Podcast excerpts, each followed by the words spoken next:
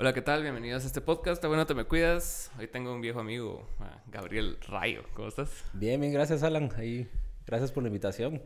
Buena onda. ¿Qué tal, Ea? Que, que lograste venir y la verdad había visto tus últimas publicaciones y por eso me llamó la atención lo que estabas haciendo porque estás trabajando en la federación, ¿no? Sí, sí, ahí estamos en la federación.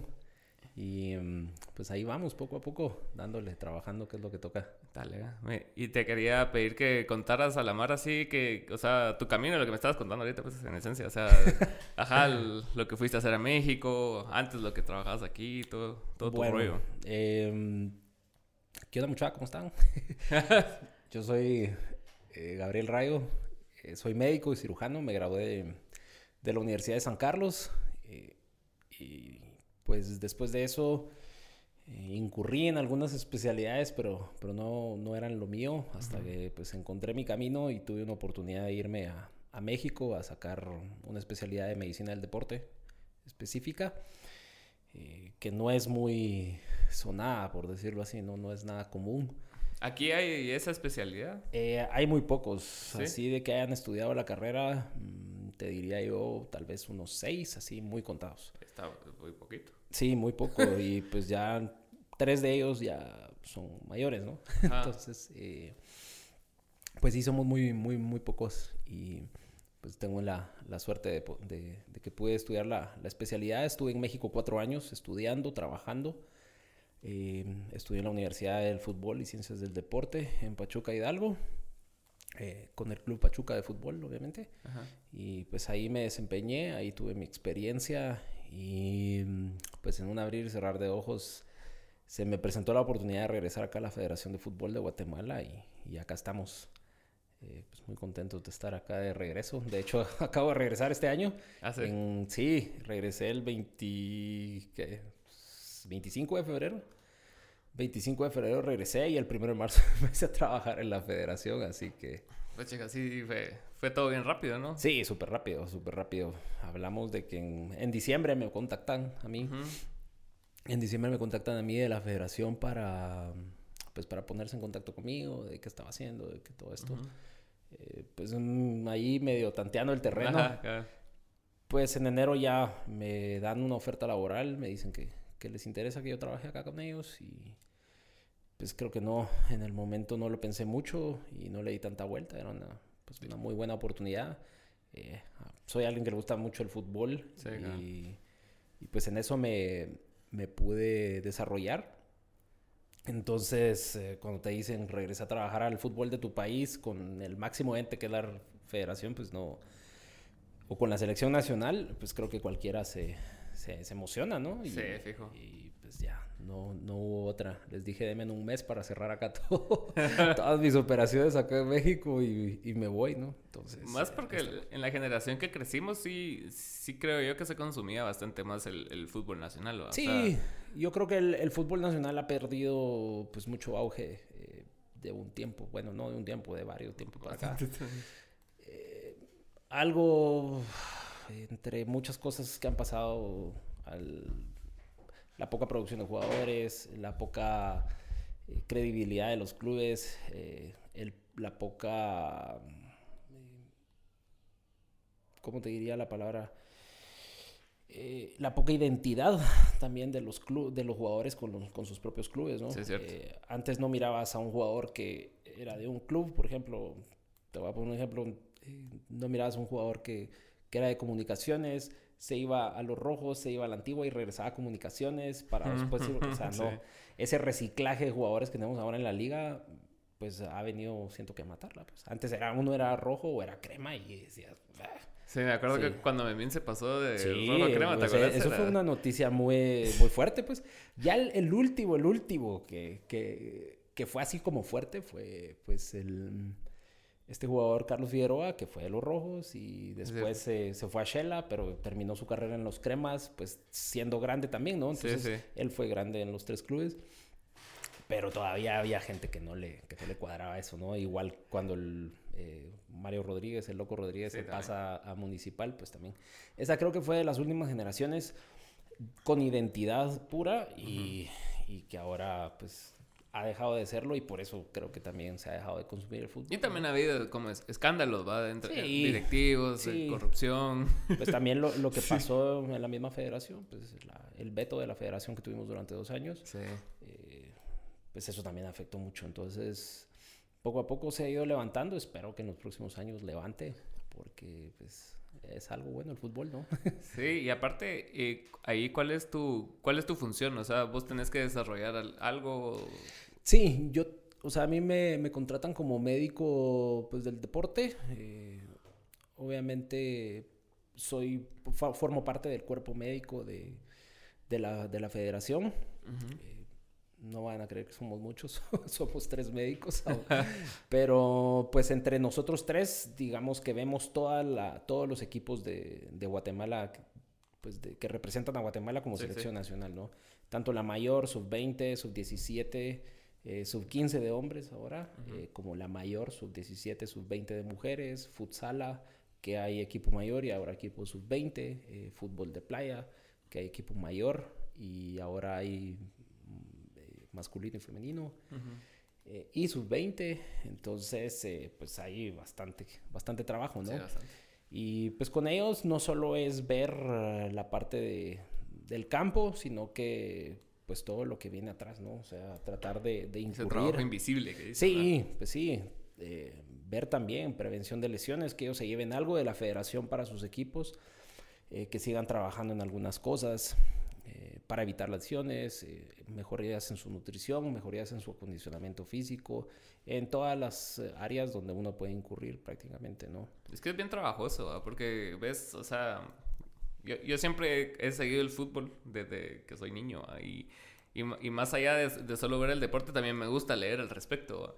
Entonces, ponete cuando convocan a un lesionado, a una selección o cosas así, siempre como ese, ese roce entre club y federación. Sí, es, es, difícil porque, digamos, eh, si se lesiona en un club, pues obviamente ya como federación no lo puedes llamar. Porque, ¿para qué lo vas a llamar si está lesionado? Ajá. Y es lo que pasa, ¿no? O sea, por eso es de que se caen o le dicen lo que dicen, ah, se cayó de la lista, ¿no? De, de, los convocados. Eh, pero si se lesiona con la federación, pues entonces el club te reincrimina porque se está lesionando allá, si acá no se había lesionado. Entonces es siempre una, una guerra y en vez de eso, pues debería ser un trabajo en conjunto donde tanto el club con la federación pues tengan ahí incurrencia para evitar todas estas cosas. Pues. Que sí, es, es complicado, porque al final del día el club es el que les paga, entonces el club es el claro, que no le gusta mucho prestarlo. Porque me, acuerdo, porque me acuerdo ahorita con el Mundial que fue en diciembre, que, mm, que los clubes andaban así como que, ah, este pisado se está cuidando, algunos ni jugaron los pues últimos cuatro partidos. Sí, ya, más que todo este Mundial así tan atípico, tan fuera de, de agenda, por decirlo así, porque pues todos estamos acostumbrados al mundial en, en junio, julio, ¿no? A medio año.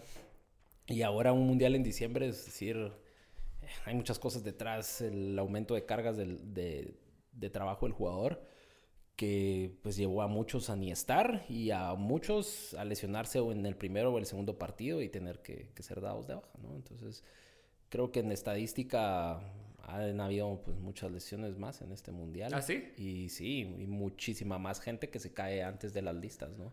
Yo pensé que iba a ser, en ese, en ese aspecto iba a ser mejor porque iba a ser como a media temporada. Entonces como que ya no tenías la acumulación de, de un año entero, pues. Sí, no, porque por ser a media temporada tenés que arreglar mm, pues horarios, en, bueno, no horarios, calendario en, en, en la planificación de las ligas. Ajá.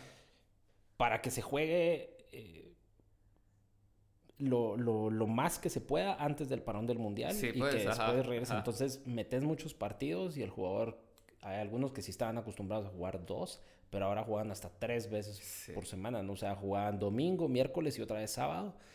Entonces esa acumulación de cosas puede, puede causar muchísimas cosas, ¿no? Ahí están muchos casos que, que se dieron, pero pues es un mundo todo esto, ¿no? Es, sí, es, todo, es, todo, otro rollo esto. ¿Y en tu experiencia en México, cómo fue el, como el, tu aclimatación allá? Porque, ¿cuánto tiempo dura la especialización? Em, yo estuve allá cuatro años, eh, prácticamente estuve tres haciendo la especialidad y después un año que me quedé trabajando. Ajá.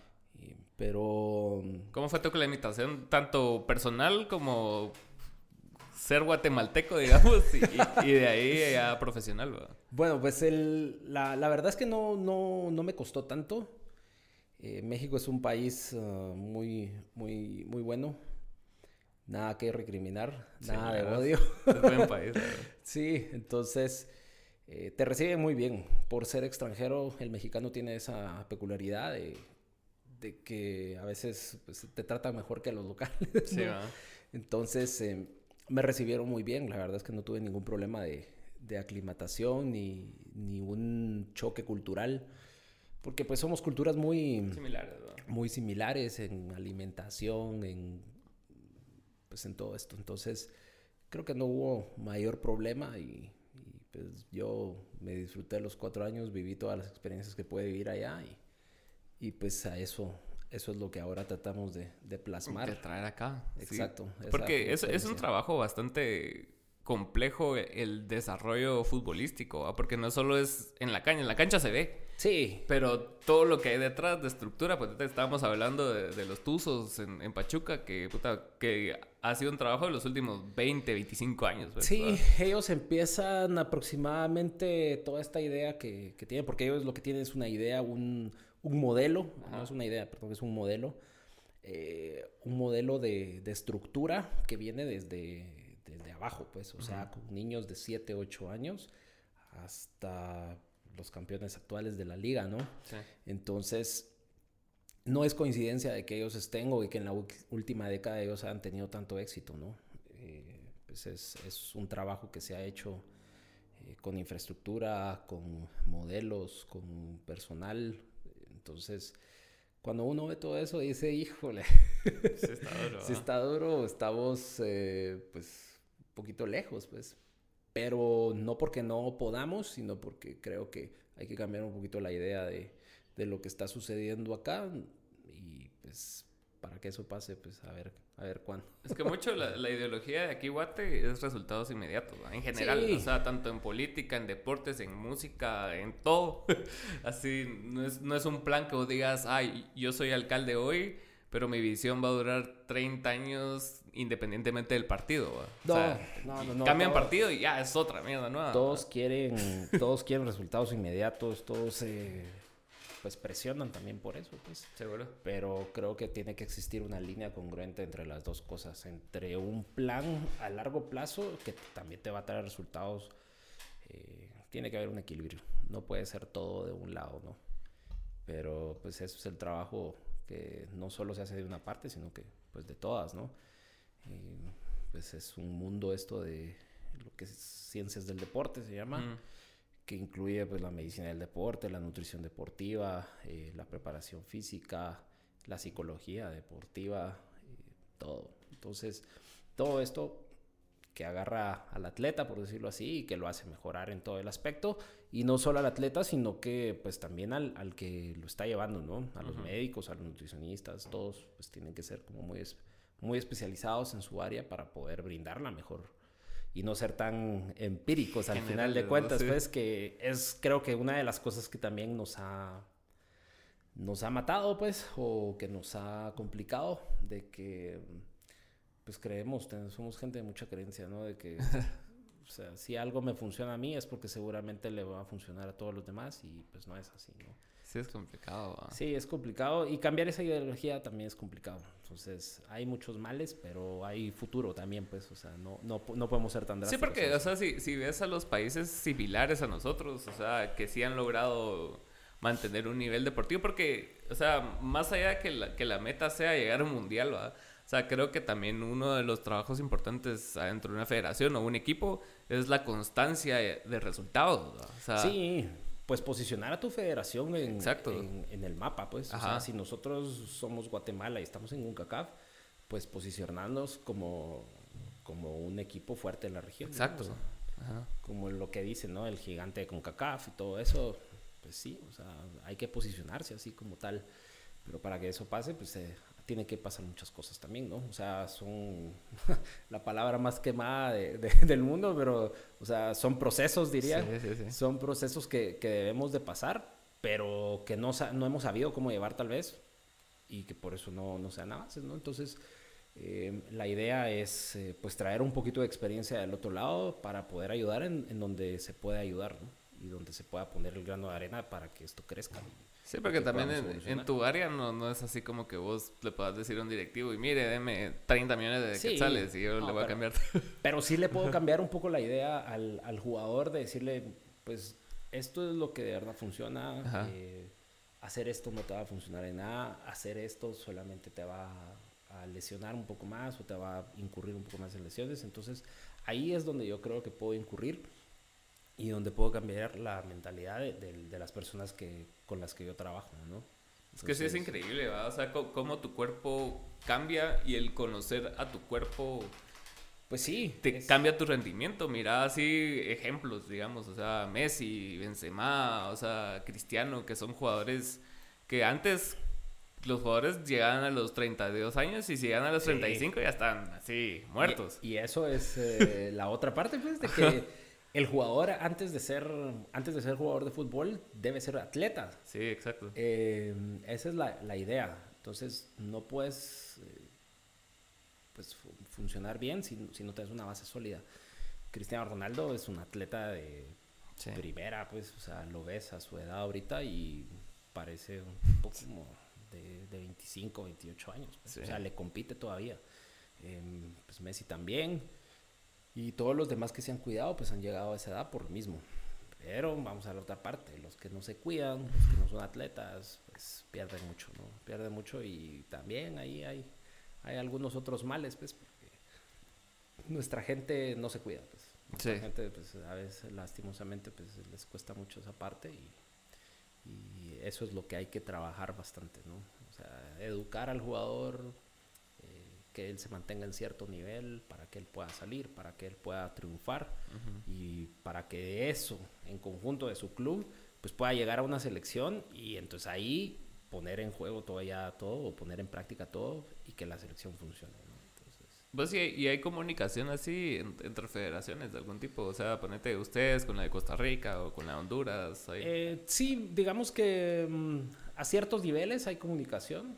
Ajá. Eh, hay cierto intercambio también, pero siempre se trata de llevar bien las cosas, ¿no? O sea, eh, tal vez no se ve a nivel de selecciones mayores, pero lo que no se ve, digamos, que son las selecciones sub-20, sub-17 y todos, pues sí hay muchas cosas de que ah, te invito a jugar un juego, un partido a, a, Honduras, te invito a jugar a El Salvador, te invito a jugar a, a Costa Rica, no, vengan ustedes también, entonces sí existe esa, esa, ese apoyo, pues, ese apoyo y, esa, y ese interés por por el intercambio ahí de, de, cosas, ¿no? Es que sí, es increíble cómo países tan pequeños, o sea, poniendo el ejemplo de Costa Rica, Uruguay, Argentina, la, la capacidad que tienen de, de exportar jugadores, ¿no? O sea, es así. Vemos Uruguay y justo le estábamos hablando con un compañero el fin de semana.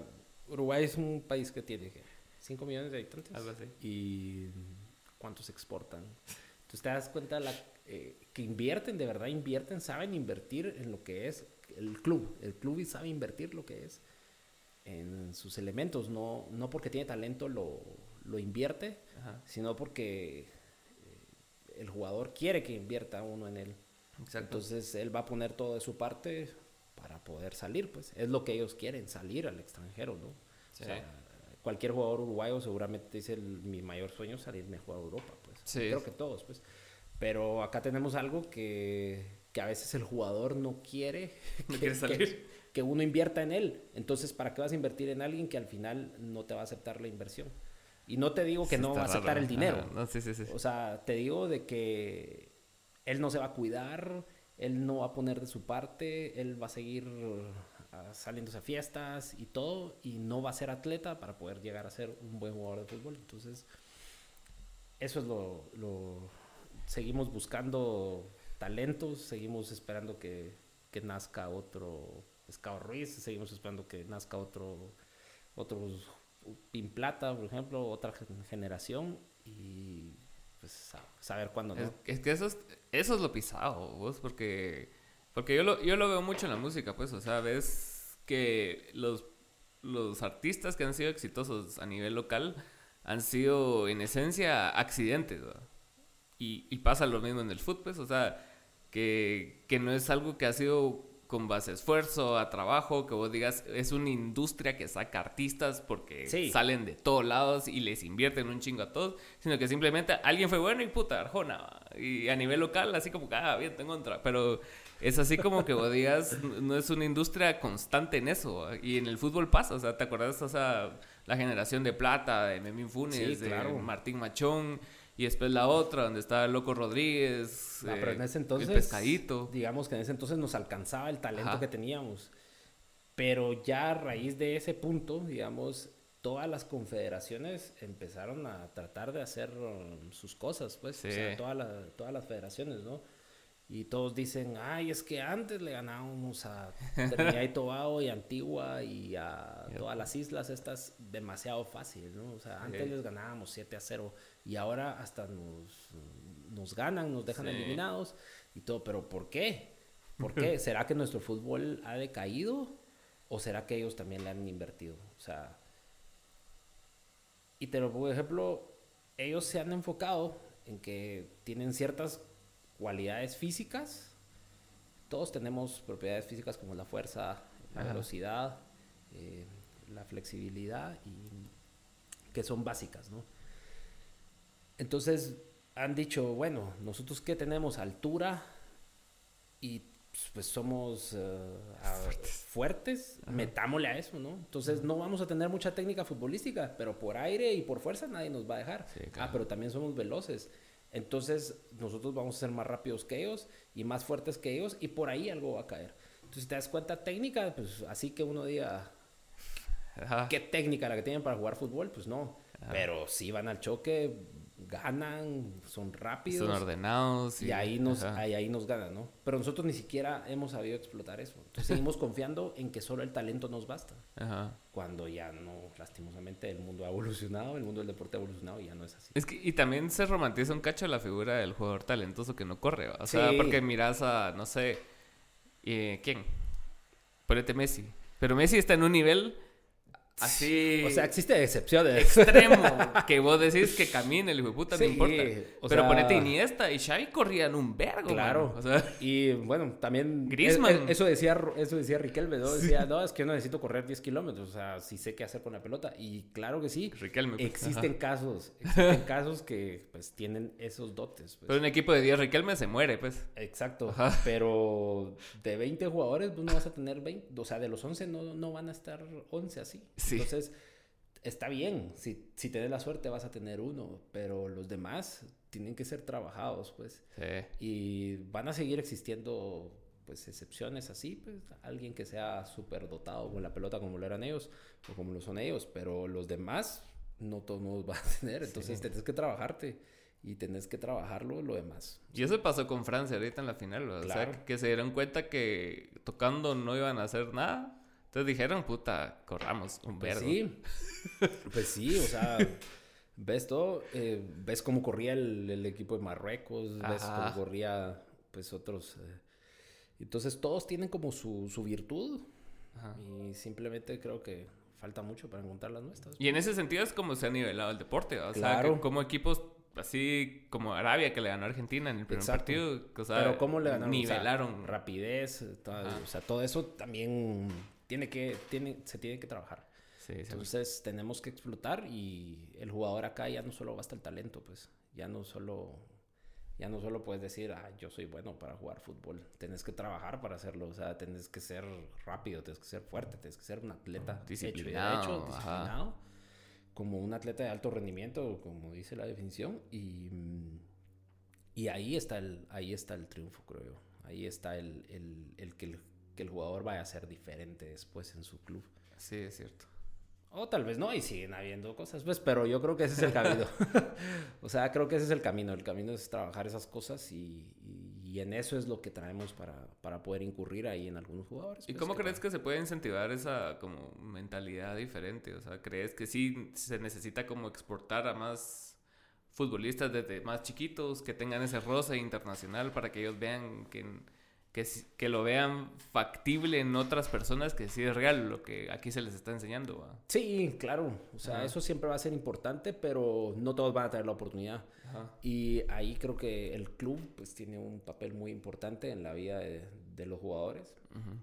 Porque al final de cuentas, cuando llegan a selección nacional, no es que vos los vayas a formar. O sea, vas a tener un 10% de la formación del jugador, pero el que tiene todo el trabajo es el club responsable, ¿no? Entonces, desde pequeños, pues ellos deben de trabajar. Es verdad lo que dicen, hay que trabajar nuestras fuerzas básicas y todo, pero saberlas trabajar, eh, dar, darles educación, darles educación. Eh, los que llegan a veces no tienen ni sexto primaria ni, ni son estudiados, a veces nunca van a la escuela. Entonces, empecemos por eso, pues, que ahí viene la raíz de todos los males. Entonces, eh, darles educación para que el jugador aprenda a, a, ver el mundo de una manera diferente. Que aprenda a aprender, ¿verdad? Sí, aprenda a ver el, y que lo ponga en práctica en su juego, o sea, aprender responsabilidades, aprender eh, todo esto y ser ese, cambio de mentalidad que, necesitamos, ¿no? Pero, pues, si no cambiamos la mentalidad, pues ahí sí Sí. No, hay manera. Estaba viendo ahorita una entrevista de Guardiola con Valdano. No sé si la viste. No, no la he visto. Que se acaba de salir en ese programa que tiene Valdano que se llama Universo Valdano. Ajá. Y él estaba hablando de sus inicios, ¿no? De cuando estaba en la masía y todo el rollo. Y que dice que uno de los pilares fundamentales de la masía antes de cualquier cosa futbolística fue cuando les empezaron a dar así educación, o sea, pues claro. educación académica y, también educación de valores, entonces por eso ves ese, ese, sentido de pertenencia que tienen todos con el juego del Barcelona. Pues sin ir tan lejos hasta Europa, por ejemplo, ese es el modelo también de, pues, del club donde yo trabajé, en el Pachuca, que pues ellos son, no, digamos que si quieres jugar fútbol, pues tienes que estudiar. Si no quieres estudiar, no vas a jugar fútbol. Al menos aquí en nuestro club. ¿Sí? Entonces, a todos los niños de fuerzas básicas eh, los tienen becados ahí en la, en la, escuela, porque ellos tienen, se llama Universidad de Fútbol y Ciencias del Deporte, pero tienen desde párvulos, diría de acá, hasta doctorado, ¿no? Entonces pasan, pasan por todo ese proceso y pues están, están desde pequeños en, en, la escuela recibiendo educación y van, van formándose por etapas y así van pasando de sub 15 a eh, sub 17 a sub 20 hasta poder llegar al, al, al, equipo mayor. Yo siempre pongo y siempre ponen en el club ahí el ejemplo pues del Chucky Lozano. Pues. Mm. El Chucky Lozano fue alguien que se formó. ¿Ya salió ahí? Sí, ah, pues. salió de ahí de Pachuca, se formó ahí eh, y también es licenciado, pues. También es licenciado de la Universidad del Fútbol. Entonces, porque si él puede, los demás no pueden. O sea, creo que eso es una parte fundamental. Héctor Herrera también salió del club. Entonces, eh, hay muchos casos así que, que creo que es, que es un buen modelo a seguir, ¿no? Es que sí.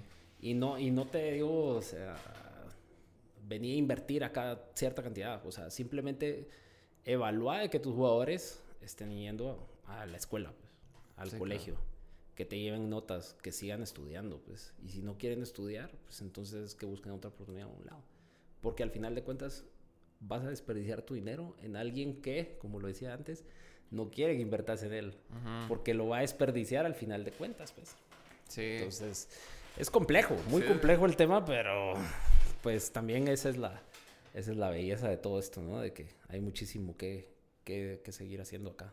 Sí, eso es lo bueno. O sea, se puede ver de dos maneras, ¿verdad? De, que puedes hacer mucho o simplemente es un lugar donde no puedes hacer nada. Sí. Y es de, es de cómo decidas verlo. ¿verdad? Sí, entonces, pues al final la idea, cuando vine acá, yo dije, pues seguramente no voy a cambiar el mundo, pues, pero creo que si voy cambiando ciertas cositas, pues ahí sí que de grano en grano, pues algo algo se puede ir haciendo, ¿no? Y algo se puede ir cambiando para la mejoría del fútbol nacional.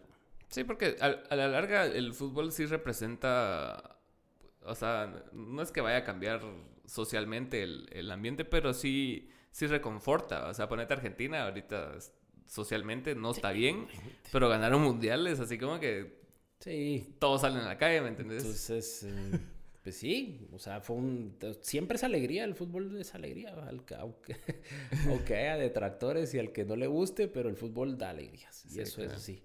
Eh, me tocó la experiencia de vivir la clasificación de la sub-20 ahorita para el Mundial del otro año.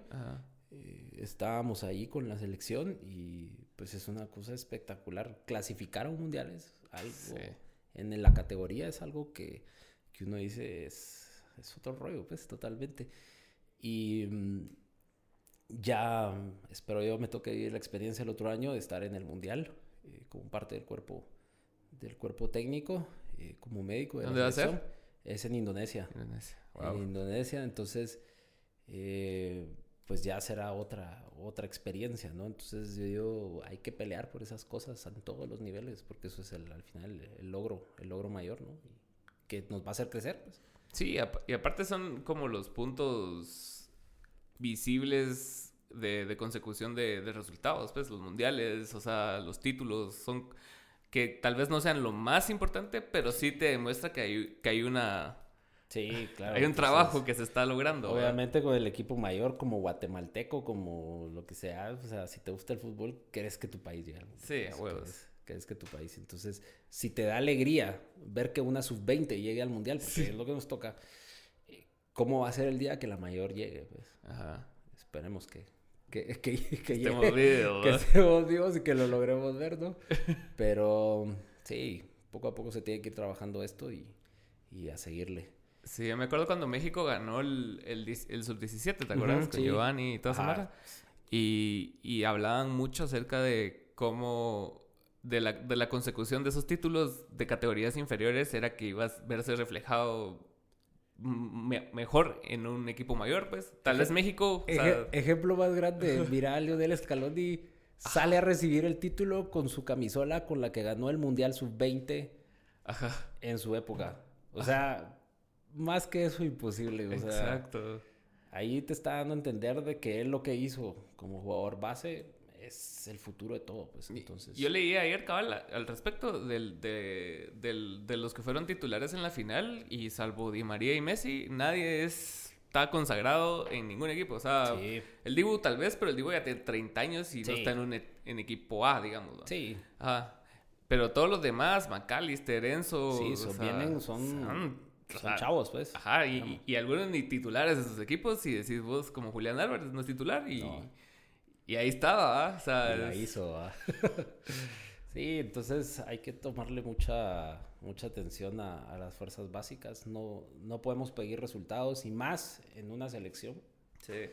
si no venís trabajando a los jugadores que, que vienen atrás, pues no se puede, porque es lo que es lo que es, pues ahí está representado en, en el mundial con todos los ejemplos estos que dijimos y, y entonces em, con lo que yo trabajo, pues esperemos ahí colocar nuestro grano de arena para seguir apoyando y, y seguir haciendo crecer a la, a la Mara, ¿va? Sí, cabal. ¿Y tu trabajo ahorita está así por contrato, por ciclo? ¿Cómo lo manejas? O sea, no hay, digamos que no, no hay un fin, no hay un contrato, digamos. Ajá, no, no es así como en 10 años Ajá. tienes que entregar No, no, Ah, no, no, no, o sea, yo estoy trabajando ahí y pues tampoco me piden así como tienes que hacer esto, esto y esto, sino que pues trabajo libre como, como médico ahí y, y yo estoy aportando las cosas.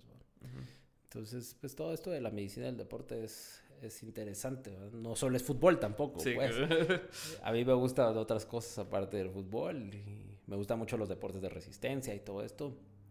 ¿Cómo Eh, cuáles? correr, o Ah, sea, hacer bicicleta, nadar, triatlón, todo esto, pues a mí me gusta. Y pues también he estudiado algunas otras cosas en, en torno a eso para que no, no solo sea fútbol, ¿va? Pero Ese triatlón es bien de huevo. sí, Sí, es sí, otro sí. rollo, ¿no? El deporte individual de resistencia, digamos que es algo que lo veo yo como, como una... No hay mejor que la competencia propia.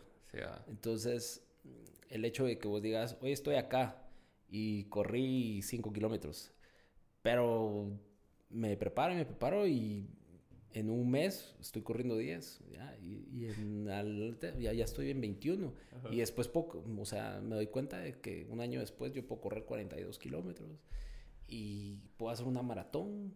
Y entonces ahí ya viene la gente loca que dice, ah, entonces yo puedo correr 80 kilómetros, puedo correr 100 kilómetros. Y sí, se puede hacer, lo han hecho. Entonces, eh, es como, como ver que, que tu cuerpo no, o no tiene límites, pues, Ajá. en algunas cosas, obviamente, ¿no? Pero que lo puedes forzar hasta, hasta lo, lo que puedas para poder lle- llegar a lo que tenés, ¿no? Eh, el maratonista más rápido del mundo, pues así lo, lo predica, ¿va? Eh, ¿Quién es? Es Eliud Kipchoge se llama, que pues es el que hizo este programa de, de la maratón de menos de dos horas. Obviamente en unas condiciones eh, hizo una hora 59 con 40 y pico, me acuerdo yo. Pero él en una maratón normal, que fue la de Berlín, volvió a hacer un récord, dos horas uno y dos horas, no sé, me acuerdo la última. Pero te das cuenta de que es un reto personal y que no, no, no existen límites, ¿no? Entonces, poco a poco hay que ir rompiendo esos paradigmas y, y empujándonos a nosotros mismos para, para poder seguir adelante, ¿no? Aplica, aplica en cualquier cosa de la vida. Sí, la verdad sí. y um, la mayoría de esta, de la gente que hace deportes de resistencia, pues esa es, la, bueno, al menos yo lo veo así, la finalidad de, de, de aplicar esta parte de no tener límites o empujarte un poco más para, para tus situaciones de vida, ¿no? Sí. Entonces, eh, ayuda mucho, ayuda mucho, así que los exhorto ahí a hacer ejercicio y todo. hay, un chavo que yo sigo que tiene podcast que se llama Joe Rogan. Y el pisado habla mucho cuando le preguntan así de cómo lidia con la fama y con toda esa mierda. El te dice... Joe Rogan, el de UFC, ¿no? Ajá. Sí. Ese es el cabal. Entonces el CDT dice que su forma de lidiar con la fama o para que no se le suba la fama a la cabeza es a través del deporte, porque el deporte te hace humilde y te hace... O sea, hay cosas que no vas a lograr aunque seas Joe Rogan, ¿va? Aunque seas Gabriel Rayo, aunque seas quien seas, hay cosas que son imposibles para vos. Y la humildad de reconocer ese tipo de cosas son, son las que a la larga te dan así como que... Pero yo creo, te ubican, ¿va? Yo, creo que al final eh, no es, eh, aunque tengas imposibles eh, para vos, pero es, al final creo que, que, debe ser qué es lo máximo, hasta dónde puedo llegar o sea, y que vos vivas al máximo de tu vida. Pues. O sea, decir, si yo puedo dar más, ¿por qué no lo voy a dar? Sí, claro. Entonces, es vivir la vida al pleno. Como te digo, aplica en cualquier situación, pero pues digamos que ahorita lo estamos enfocando en el deporte, ¿verdad? Pero esa es, la, esa es la idea, ¿no? De que, de que vos tengas esa, esa parte de decir, o sea, yo puedo dar mi vida al máximo, ¿no? ¿Y antes qué especialidades tuviste que, que mencionaste ahí brevemente? No, o sea, digamos que empecé a hacer ciertas especialidades. O sea, digamos que en el camino no había terminado de decidir mi camino, por decirlo así. Entonces, eh, yo estuve en cirugía general. Estuve en el Hospital San Juan de Dios un año, en el 2016. Eh, a mí me gustaba muchísimo la cirugía pero pues a veces no todo lo que uno quiere es lo que el camino, ¿no? Sí, claro. Entonces, eh, a pesar de que a mí me gustaba la cirugía, siempre tenía en la cabeza así como ah, el deporte, el deporte, el deporte, el deporte.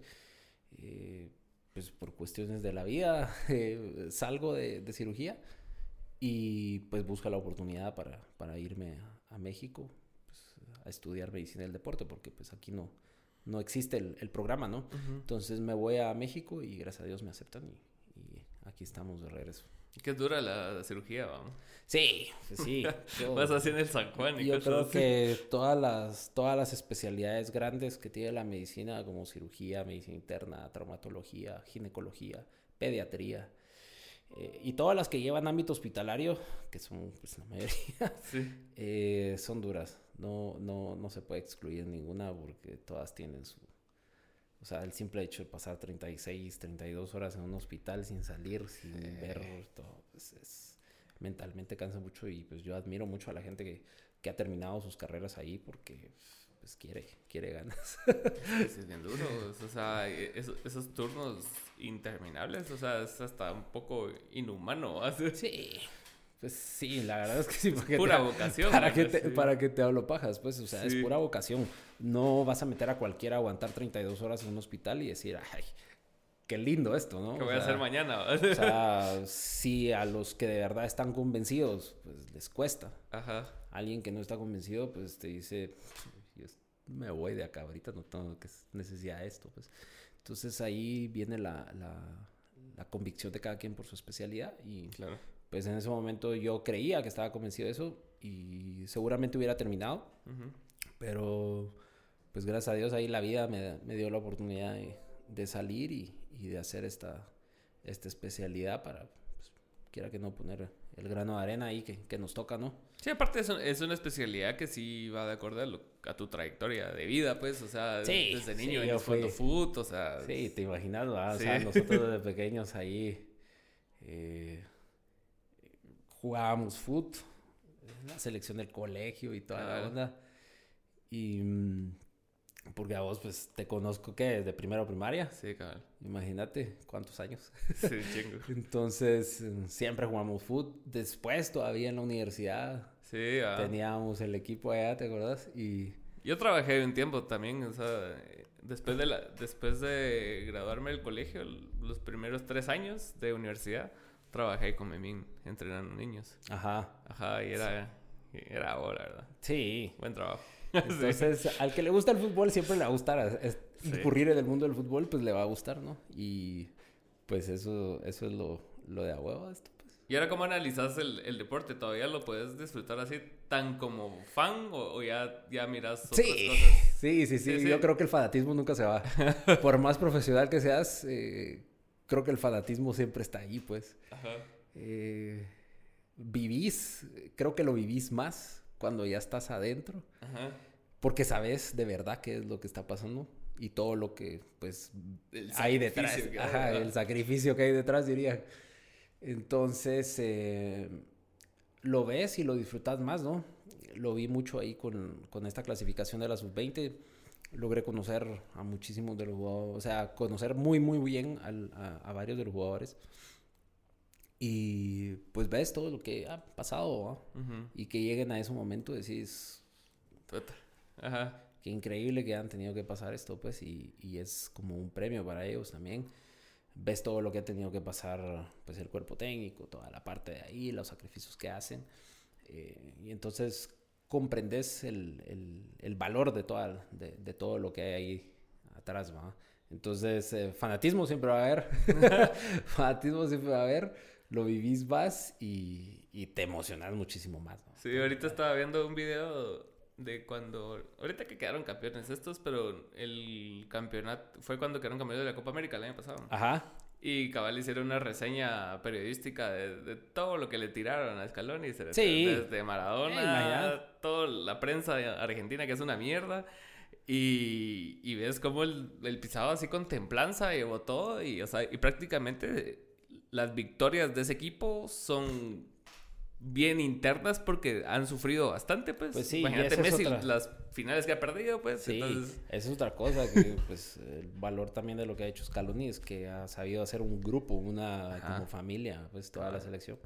Entonces, eh, se notaba, pues, se notaba desde el campo, esa, esa protección que le tenían a Messi Sí. entre todos, eh, cómo todos salían a dar la cara por todos, es, es pura identidad y, y unión de grupo, y lo ves, lo ves en todos los videos de las celebraciones, cómo celebran entre Sí, todos, sí, o sea, es totalmente diferente, pues. Y, y sí, es, ahí ves todo el sacrificio que se hace. ¿va? Es que es complicado. El, el, el deporte sin equipo porque depende de muchos factores. Sí, Ajá. sí, no solo es uno. Bueno, Ajá. Y vos, y en ese sentido, como, o sea, ¿qué tanto eh, en, un, en una exigencia así de tan alto nivel el, e- es lo físico y qué tanto es lo mental, ¿va? O sea, porque llega un punto donde lo físico muere, ¿va? O sea, donde ya Sí. es así como que ya todo es puro corazón y cabeza. Sí, pues sí, llega el punto en que sí es. Ahí sí que el factor H diría por ahí, que es... eh, ahí le tienes que poner huevos, ¿va? Porque, ¿qué otra? Ya si lo físico no te da, tienes que sacar de donde sea. Sí, cabal. Y pues ya cuando los partidos se alargan más de 90 minutos, ya jugás 120, no solo uno, sino que dos partidos más, o sea, sí ya empieza a pesar, ¿va? Y el estrés, ¿va? O sea, El estrés es bastante, es bastante intenso. sí, ¿va? Eh, no van a creer que, que- Pero es el único ej- ejemplo que tengo hasta el momento. Pero con la clasificación de la sub-20, o sea, termina la fase de grupos, vamos contra Canadá en, en octavos de final Ajá. y nos toca jugar 120 minutos. Canadá nos iba ganando 1-0 y en el último suspiro de los 120 minutos metemos el gol y empatamos 1-1 y nos vamos a penales. Entonces, no solo ya llegamos a los penales con, con aquella adrenalina a tope y el estrés de los penales, va, pasamos y nos toca contra México. Ajá. en cuartos de final. Y ahí sí era el que pasaba, los cuatro que pasaban a semifinales eran los que clasificaban al mundial. Entonces empezamos ganando contra México. Dios, o sea, se, se, alinearon todos los planetas, todo, todo, todo, para que pasaran las cosas. México nos empata. En tiempo extra le marcan un penal a México. Lo para nuestro, nuestro arquero. Y después viene toda la serie de la tanda de penales con la, la adrenalina también a tope y se da la clasificación al mundial, ¿no? Entonces, eh, y también de último, en el último partido ya en la semifinal contra República Dominicana, vamos ganando nosotros 2 a 0, nos empatan 2 a 2 y otra vez. O sea, hablamos de que fueron tres partidos jugando 120 minutos. Entonces ya los jugadores se resienten. Ya. Seis horas. Sí, imagínate. Imagínate, ya, ya es muchísimo tiempo de, de juego y de cansancio, pues. Y otra vez nos vamos a penales en el, último, en la semifinal, digamos, y ahí, pues lastimosamente ya no se pudo ganar el, partido y ahí perdimos la clasificación para los, para los Juegos Olímpicos. Pero pues había mucho ya detrás, ya mucho cansancio, mucho, y no solo cansancio físico, pues. Desgaste mental. El desgaste mental de todo esto, lo que te estoy diciendo, si para nosotros como cuerpo técnico lo, lo, lo mirábamos, ya el jugador, me imagino, es más. Definitivamente es más, entonces, eh, pues eso fue lo que pasó. Pero es, es, un fanatismo totalmente aparte. Pues. Sí. Sí, es, un, es una euforia y, y, algo pues indescriptible que, que ya cuando estás ahí es, es otro rollo. Pues. Es que el cuerpo llega a un punto donde no va a reaccionar igual. ¿va? O sea, no, pero ya, pues el cansancio te hace pensar más lento, te hace reaccionar más lento, entonces muchísimas cosas se juegan. pues Y ahí sí que el que esté mejor va va, o el que tenga ese puntito de diferencia, el que tenga ese diferente, pues va, va a ser el que va a salir avante, pues, pero es que sí, juega muchas cosas que, que al final en un segundo se deciden, pues. Es que sí. Pero de que es alegre, es alegre.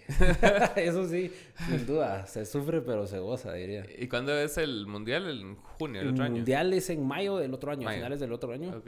A finales de mayo, perdón mayo, junio, entonces pues ahora el camino de preparación para, para el mundial y, ver qué viene ahí. Sí. Pero Dios, ahí estamos. Ojalá que sí, salga todo bien. Y, y, la verdad es que sí se necesita como resultados para, para que el trabajo se haga más tranquilo, pues. sí, y pues al final, más que, que resultados es prepararse, prepararse mucho.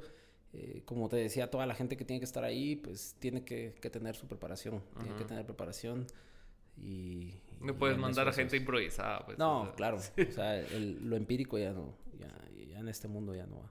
Es lo que hablábamos del, de las instalaciones del City, sí, O sea, sí, imagínate, pues, o sea, ves eso en, en, en, los videos de, del Manchester City, cómo tienen sus instalaciones, cómo, cómo se recuperan ellos, cuál es el papel de esto, de cada personaje ahí es algo que ya viene estructurado, pues. Entonces ahí tenemos que incurrir nosotros para poder avanzar en todo esto. Sí, es que es bien increíble. O sea, incluso los asistentes y toda la mar, o sea, ya, ya prácticamente en los clubes, por lo menos el, el entrenador, o sea, es como que prácticamente es un manager de 12 empleados que tiene ahí doctores, que miren estadísticas. Sí, sí, sí. de todo. Es un gran monstruo, mano. Sí, o sea, todos los cuerpos técnicos sí, tienen que tener, por cortos que sean, siempre tienen que tener mucho. Entonces, eh, es, es, mucho trabajo lo que, lo que tienen que hacer todos, espero. A ver cómo va. ¿Pero qué onda que viniste vos? No, gracias, gracias. Ahí me, me agradó mucho la, invitación de a huevo estar acá y vi, también había visto el canal ahí, así que... Bueno, ahí sabes estar cuando, por acá. Cuando quieras hablar de lo que sea, aquí estamos. no, buenísima onda, gracias. Gracias por la invitación, Alan. Siempre estamos ahí a las órdenes. Buena onda, gracias por ver. Órale.